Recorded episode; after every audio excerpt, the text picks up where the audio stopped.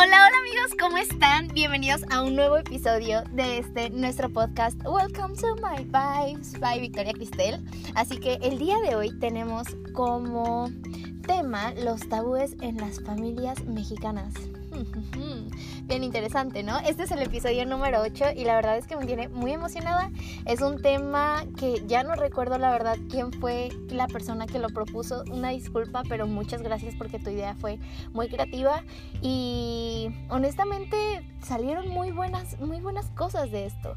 Entonces, muchas gracias. Ya descubriré, ya me acordé quién eres. ya, ya, ya después te mandaré un mensaje agradeciéndote. Entonces, bueno, comenzamos con esto. Ustedes saben que en la página de Instagram justamente tengo como que publico muchas cosas y sobre todo publico, he estado publicando stickers de preguntas en los que ustedes me pueden responder, comentar, hacer opiniones, cualquier cosa. Y entonces, esta vez les pregunté cuáles eran los tabúes que ustedes habían notado o experimentado eh, directa o indirectamente en las familias mexicanas, ¿no? Que ustedes hayan dado cuenta de que existen o que incluso pues hayan vivido. Entonces, salieron tres temas, digamos, principales que se repitieron mucho, fueron los predominantes y el primero fue la sexualidad. Ese fue del que más opiniones o comentarios recibí. El segundo fue un poquito relacionado con la religión, ahorita especificamos un poco. Y el tercero fue relacionado con el peso y la digamos que la forma del cuerpo de las personas. Entonces, antes de empezar, quiero comentar que justamente los tabús son este tipo de temas o ideas que al momento de ser entabladas em, ocasionan ciertas incomodidades y bajo las creencias o los pensamientos, la ideología del resto de personas presentes, estas pueden significar o simbolizar algo que está mal, algo que está, es incorrecto y pues esto gracias a ya sea su sistema de creencias, puede ser por su tipo de mentalidad, a veces son de mente muy cuadrada o cerrada o simplemente pues porque no comparten las ideas. Entonces pues para ellos es algo que no se debería de hablar, cuando en realidad en este caso van a ser temas que sí se deben de hablar, ¿no? Sobre todo en tanto a la sexualidad. Entonces vamos a empezar con el el que menos comentarios tuvo, pero que aún así estuvo presente y que me pareció muy interesante, que fue el de la religión. Especifico un poco el comentario como tal, perdón, el comentario como tal fue acerca de cuando se habla de rituales o cosas que se anteponen con la religión que profesan en la familia. Yo creo, o sí, más bien creo y he, observado que aquí en México, digo, no he viajado por todo México ni nada, ¿no? Pero lo que se puede ver em, es que realmente la religión está muy presente en las familias mexicanas, ya sea el catolicismo, el cristianismo, incluso el budismo y pues infinidad, ¿no? Em, y sabemos que justamente las religiones te imponen cierto sistema de creencias que en el cual pues tú te basas si es que realmente estás profesando esa religión. Entonces, hay personas que ya saben distinguir entre la religión y las creencias, por decirlo así, y pues también saben distinguir, digamos, entre lo que está bien y entre lo que está mal dentro o fuera de la religión. Entonces, esto me parece algo bien importante y antes de adentrarnos un poco en esto de los tabús, quiero hacer un comentario personal que es que realmente no importa en qué creas, no importa si crees en Dios, si crees en Cristo, no sé la verdad la diferencia o las similitudes entre este personaje por el nombre, eh, si crees en, en Jehová, en cualquier tipo de personaje o ideas que tú creas, sino lo que te va a definir como persona van a ser tus acciones, la forma en la que tú actúes, la forma en la que tú pienses, la forma en que tú trates a los demás, la forma en la que te trates a ti mismo y esto realmente va a definir justamente si eres una persona buena o una persona mala. Entonces, más allá de tus creencias, quiero que sepas que si eres una persona que actúa con buen corazón y con buenas intenciones, te mereces todo mi respeto y toda mi admiración y todo mi cariño. Así que, bueno, Continuamos un poco y ahora sí enfocándonos en lo que es el tabú. Eh, no sé la verdad a qué se refería esta chica cuando mencionó que cuando se habla de rituales, ¿no? Pero yo, por ejemplo, podría darles desde mi punto de vista que bueno, más bien podría decirles, ahorita he estado indagando un poco acerca de la espiritualidad, que de hecho no está peleada con la ciencia y tampoco es, tiene que verse inmersa al 100% en la religión, ni la religión 100% inmersa en ella. Es como que algo aparte de lo cual ambas ramas, tanto la religión como la ciencia, se pueden, se pueden pues sí, tomar de la manita, ¿no? Así. Entonces, eh, con esto de la espiritualidad, yo he estado leyendo un montón acerca de cosas como la ley de la atracción, las leyes de la espiritualidad, la ley de la prosperidad, de la abundancia, el cómo es adentro, cómo es afuera y muchas otras cosas y muchísimos otros temas que pues seguramente no les voy a entablar ahorita, pero son muy interesantes, la verdad, muy, muy interesantes. Y que justamente yo me imagino que si llegara a hablar de esto con una persona que se, está muy, muy, tiene muy arraigada su sistema más bien tiene muy arraigada su religión y lo que ésta le impone en tanto creencias, ellas, esas personas van a decir como, oye, no, esto no, o sea, tú solo, solo Diosito, por ejemplo, ¿no? Solo Diosito puede darte estas cosas, solo Dios sabe lo que hace, solo, no sé, cosas por el estilo. Y eh, seguramente se pondrían, digamos, en contra de lo que yo estoy diciendo, lo que yo estoy aprendiendo, lo que yo estoy leyendo, porque ellos solamente creen en una cosa y lo que dice o hace esa cosa. Entonces, si llega otra persona, en este caso sería yo, a decirles como algo que ni siquiera se pelea, ¿no? Con ello, pero que va más allá de lo que ellos han profesado o han ejercido a lo largo de su vida, pues para ellos va a ser como un boom, va, va a ser como de en verdad existen estas cosas, en verdad hay personas que se dedican a compartir estas cosas, hay libros sobre esto y por supuesto que es como un shock y yo creo que cabe en este momento decirlo como un shock cultural cultural, pero personal, en el que justamente te enteras de que hay cosas más allá de lo que tú sabes y que como que en ese momento no compaginan con lo que tú crees, con lo que tú piensas y entonces para ti eso está mal, eso va en contra de lo que está bien. Y siento que justamente en eso se basan los tabúes. ¿Qué otro tipo de experiencia podría eh, tener que, que, les pudiera compartir? Me hubiera encantado que alguno de ustedes me compartiera alguna.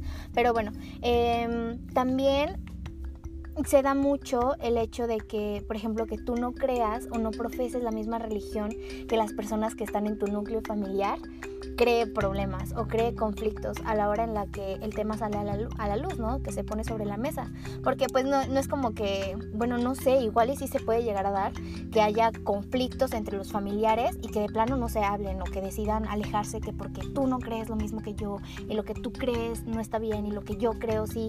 Entonces supongo que pues en tal nivel de gravedad se puede dar, pero al mismo tiempo que pues en pequeños niveles se da como que las personas que sí creen en algo y en lo que tú no crees tratan de imponerte y de demostrarte y de argumentarte por qué sí deberías creer, tratando de obligarte prácticamente a que tú creas también cuando si tú no tienes intenciones y sobre todo esas como que explicaciones al final no resuenan contigo, pues tú no vas a terminar creyendo y entonces para qué se causan tanto conflicto interno y pues al mismo tiempo crean tantos conflictos externos si no van a lograr su objetivo que es hacerte creer en algo que, en lo que tú no quieres creer, ¿no? O en lo que tú no logras entender y pues por lo tanto no puedes, no puedes creer en ello. Algo que me pasa mucho, por ejemplo, con mi mamá, es que ella es muy apegada a la imagen de Dios. Y no solo la imagen, sino como tal al ser que es Dios. Y ella mantiene, digamos, un contacto muy bonito con él, con esa imagen. Y ella misma me lo ha dicho, ¿no? Es que a veces ya ni siquiera es que el Dios que ellos te, te enseñan y no es el cómo te lo presentan o, ay, sí es que yo creo en Dios porque mi familia este, cree también o cosas así, sino es porque tú lo sientes. Y yo creo que esa es una, una manera muy bonita de ver eh, al final el lo que generó las religiones, ¿no? Que tal vez sería la imagen de este ser divino, el creador del todo, no sé, la verdad es que no estoy muy eh, aterrizada en ese tema y tampoco quiero profundizar tanto porque pues puede que lo que diga pueda o causar controversias o pues simplemente me haga quedar como ignorante porque pues realmente lo soy en ese sentido, ¿no? Entonces, algo que yo veo muy bonito y que también se lo he comentado a mi mamá es que sí hay algo que me sorprende y es que las personas cuando realmente tienen fe, ya sea en la imagen de Dios, en la de Cristo, la de Jehová, les decía, en algún Buda, em, en verdad, en verdad suelen hacer cosas maravillosas y experimentan cosas muy bonitas. yo no puedo explicar cómo, por ejemplo, mi mamá se siente cuando habla de Dios, ¿no? Cuando habla con Dios. Yo no puedo explicar cómo se siente, por ejemplo, no sé, una tía al momento de meditar, porque pues la religión que ella profesa, en la religión que ella profesa pues es algo esencial. Eh, yo no puedo explicar cómo se sienten las personas respecto a lo que esas personas creen y respecto a las imágenes en las que ellas depositan la confianza y su fe. Pero sí puedo explicar, por ejemplo, cómo me siento yo cuando conecto con ese algo en lo que yo creo. Por ejemplo, yo creo en el universo, en mi fe está posada en el universo, mi energía y todo. Y en verdad que es una sensación bien padre el, sentir que estás conectado con un algo que tanto puedes ver como puedes, o sea, puedes sentirlo por fuera como puedes sentirlo por dentro.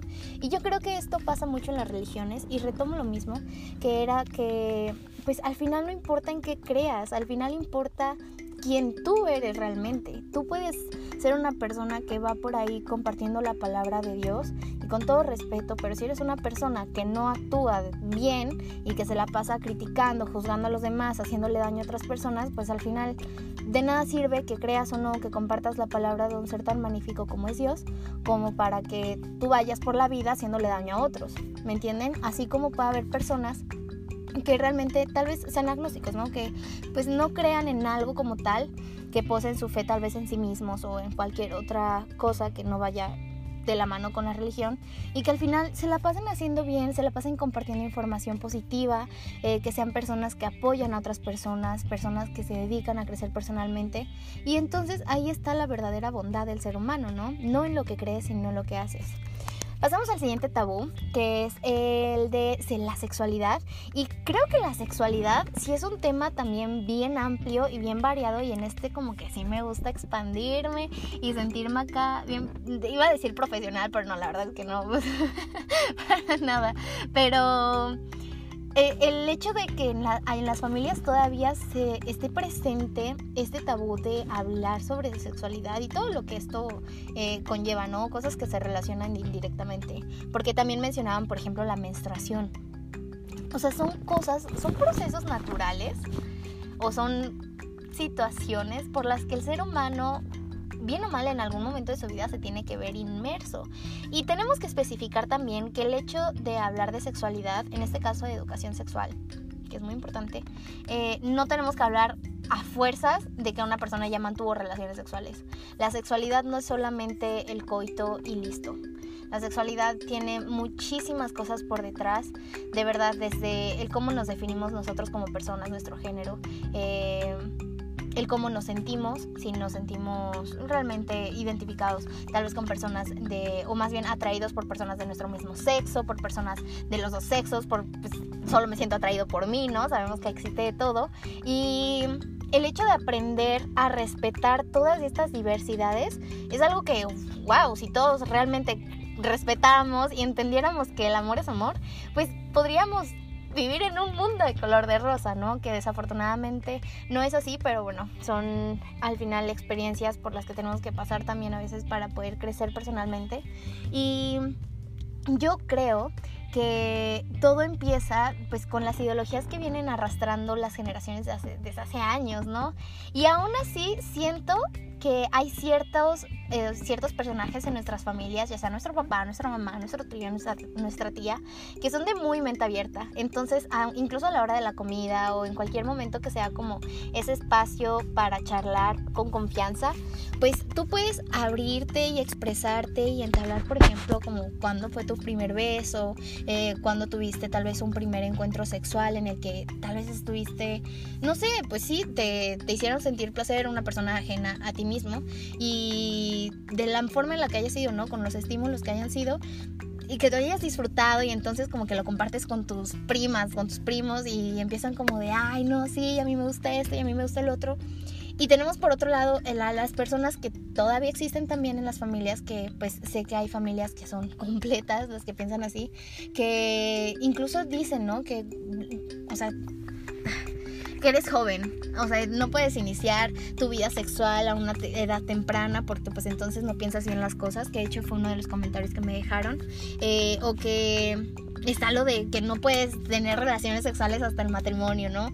O no sé, se, se, se, bloquean mucho y consideran que todo lo que está relacionado con sexualidad y ejercer tu sexualidad está mal. O que está mal si no estás en una relación seria. O que está mal si no estás, no sé, si por ejemplo no quieres tener hijos o cosas así. Y todo ese tipo de ideas eh, en las que prácticamente el mexicano, más bien el ser humano, se está basando en prejuicios y en cosas que no le incumben, es como, oye, no, por favor, por favor. Y es muy difícil ser la parte que quiere trabajar en que pues su mentalidad sea más abierta y al mismo tiempo la mentalidad del resto de las personas sea más abierta porque justamente te da como ese, te da esa frustración, ese coraje, ese estrés, porque las personas no ven las cosas de la forma en la que tú y porque peor tantito, esas personas tratan de imponerle a los demás qué hacer y qué no hacer. Cuando realmente, o sea, yo pienso en lo personal que el ejercer la sexualidad debería de ser unas cosas más hermosas que el ser humano pueda experimentar a lo largo de su vida, porque pues si la ejerces libremente y pues sobre todo con conocimiento y considerando todas las consecuencias, ¿no? Y también, pues, que te sientas contento con las decisiones que estás tomando, pues ¿qué más da? O sea, no le estarías haciendo daño, a nadie y al contrario, a veces nosotros como adolescentes o simplemente como personas buscamos ese apoyo y ese respaldo en personas cercanas a nosotros, ¿no? En este, en este caso el núcleo familiar. Y no sé, también es muy importante el hecho de mantenernos siempre eh, sobre la línea de que no podemos olvidar que cualquier tipo de acto sexual o cualquier tipo de actitud en una relación o no sé, en cualquier tipo de desenvolvimiento con otra persona, sobre todo en el ámbito sexual, pues tiene que ser consensuado, tiene que ser con consentimiento de las partes involucradas, de todas las partes involucradas. Supongamos que hay cinco personas que quieren realizar una actividad sexual, ¿no? No especifiquemos cuál. Y, e inician, si cuatro de estas personas en el transcurso la están pasando muy bien, pero una ya se sintió mal y les dijo que no, no es no. Y en ese momento, pues tal vez entre las cuatro personas que todavía lo estaban disfrutando pueden continuar, pero la quinta persona que ya no quería puede y tiene todo el derecho de salirse de ahí y no la pueden obligar a hacer algo que no quiere. Eh, así como si fueran tal vez una la que quiere continuar, no puedo obligar a las cuatro personas a hacer algo que no quieren. Y esto yo creo que igual si todos lo entendiéramos, y todos lo viéramos de esta forma, sería algo precioso. Porque imagínense disfrutar de tu sexualidad de una forma libre, de una forma segura y sobre todo de una forma consciente. Entonces, cuando las personas a ustedes les digan que por tener tal vez relaciones sexuales antes de cierta edad ya perdieron valor como personas, que no se dieron su lugar, o que porque ya terminaron con la persona con la que tuvieron su primera vez ya fueron unos tontos, unas tontas, no les hagan caso. A veces sí cometemos errores, pero también de los errores se aprende. Lo importante es que nosotros sepamos que en ese momento nosotros estábamos seguros o seguras de que lo queríamos hacer. Porque si no fue así, entonces sí hay que tomar cartas en el asunto y por favor nunca se queden callados con situaciones como de estigamiento, acoso y mucho menos de abuso. Y menos en esas instancias las sexuales, por favor, por favor, por favor no lo hagan. Eh, pasamos al siguiente tabú, que es el tabú de justamente la talla, el peso de las personas y cómo esto, las familias, justamente las mexicanas, y pues me imagino que también, ¿no? En todos lados, muy mal, eh, lo relacionan directamente con si una persona está sana o no lo está. Sí, justamente había comentarios que nos mencionaban que pues tienes que estar gordito para ser sano o que tienes que comer mucho para verte sano. Entonces, es una idea muy... No, no sé cómo decirlo, tal vez muy ambigua, ¿no? Porque sí, hay personas que se mantienen, digamos, en su peso y están sanas, pero hay personas también que tal vez su complexión ya es desde pequeñitos, o sea, ya estaba dicho que iban a ser de complexión muy delgada o de, complex de complexión ancha y que aún así se mantienen sanos, ¿no? O sea, obviamente no se puede descartar la idea de que una persona puede sufrir de algún trastorno alimenticio, algún problema, alguna enfermedad que se relaciona directamente con su peso, pero no quiere decir que una persona muy delgada o con una persona gorda tengan problemas de salud. No podemos, no, no podemos meternos con el cuerpo de alguien y mucho menos como que adjudicar que su peso va relacionado con su salud. No podemos hacerlo, ¿ok? No nos podemos meter con el cuerpo de otras personas. Primero hay que meternos con nuestro propio cuerpo y ni siquiera criticándolo, sino amándolo porque nuestro cuerpo es nuestro hogar y nuestro cuerpo nos mueve y nuestro cuerpo nos permite experimentar cada una de las emociones y las situaciones que hemos experimentado y que vamos a seguir experimentando en esta vida. Entonces hay que darle valor a nuestro cuerpo y hay que darle también el valor y el reconocimiento al cuerpo de los demás y sobre todo el respeto que se merecen. Porque ninguna persona, yo creo que a ninguna persona le gusta que se estén metiendo con su cuerpo y mucho menos con críticas o comentarios que son con alevosía y que son comentarios... Eh, críticos y críticos de forma grosera, de forma envidiosa. Yo supongo que esto no le gusta a nadie. Y justamente es algo que se da mucho en las familias, ¿no? Yo lo he visto, lo he vivido, lo sigo viviendo. Y de cierta forma, digamos que tú creces y te vas dando cuenta de que ya, o sea, cuesta mucho trabajo hacer que las personas no se metan con en la vida de los demás y pues con los cuerpos de los demás, ¿no? Con la forma de verse de los demás. Pero pues Sí, el cambio está en ti, el cambio está en ti, tú puedes cambiar todavía esa perspectiva, puedes hacerte como un eh, switch y decir, si por ejemplo tú ibas por la calle y viste a una persona y mentalmente ya la juzgaste, ay perdón, como que solita decirte, o solito, ¿no? Decirte así como de, no te mitas, a ti, ¿qué te afecta? Al contrario, buscar algo bueno en esa persona y hasta te sientes mejor tú porque dices, wow, estoy dejando de meterme todavía para mal en, lo que hacen las demás personas, ¿no? Recordemos que siempre y cuando hagamos las cosas y no dañemos a otros ni nos dañemos a nosotros mismos, entonces pues está bien lo que hagamos. Así que pues cuidemos nuestro cuerpo, eh, respetemos el de los demás, respetemos el propio. Y em, lo que les comentaba, en las familias pues sí se ve muy, muy presente, más bien se ve muy continuamente. Y desafortunado o afortunadamente, pues les digo, son ideas que ya, o más bien conductas que ya tienen arraigadas algunas personas. Y estoy totalmente de acuerdo en que las personas somos capaces de producir cambios en uno mismos, en uno mismo, pero es imposible si no estamos dispuestos a hacerlo. Entonces, así por más que nosotros necesitamos a otra persona, oye, tienes que cambiar de mentalidad porque te la pasas perjudicando a otros y al mismo tiempo te contaminas tú. No lo van a hacer si no lo quieren entender, si no lo quieren ver así.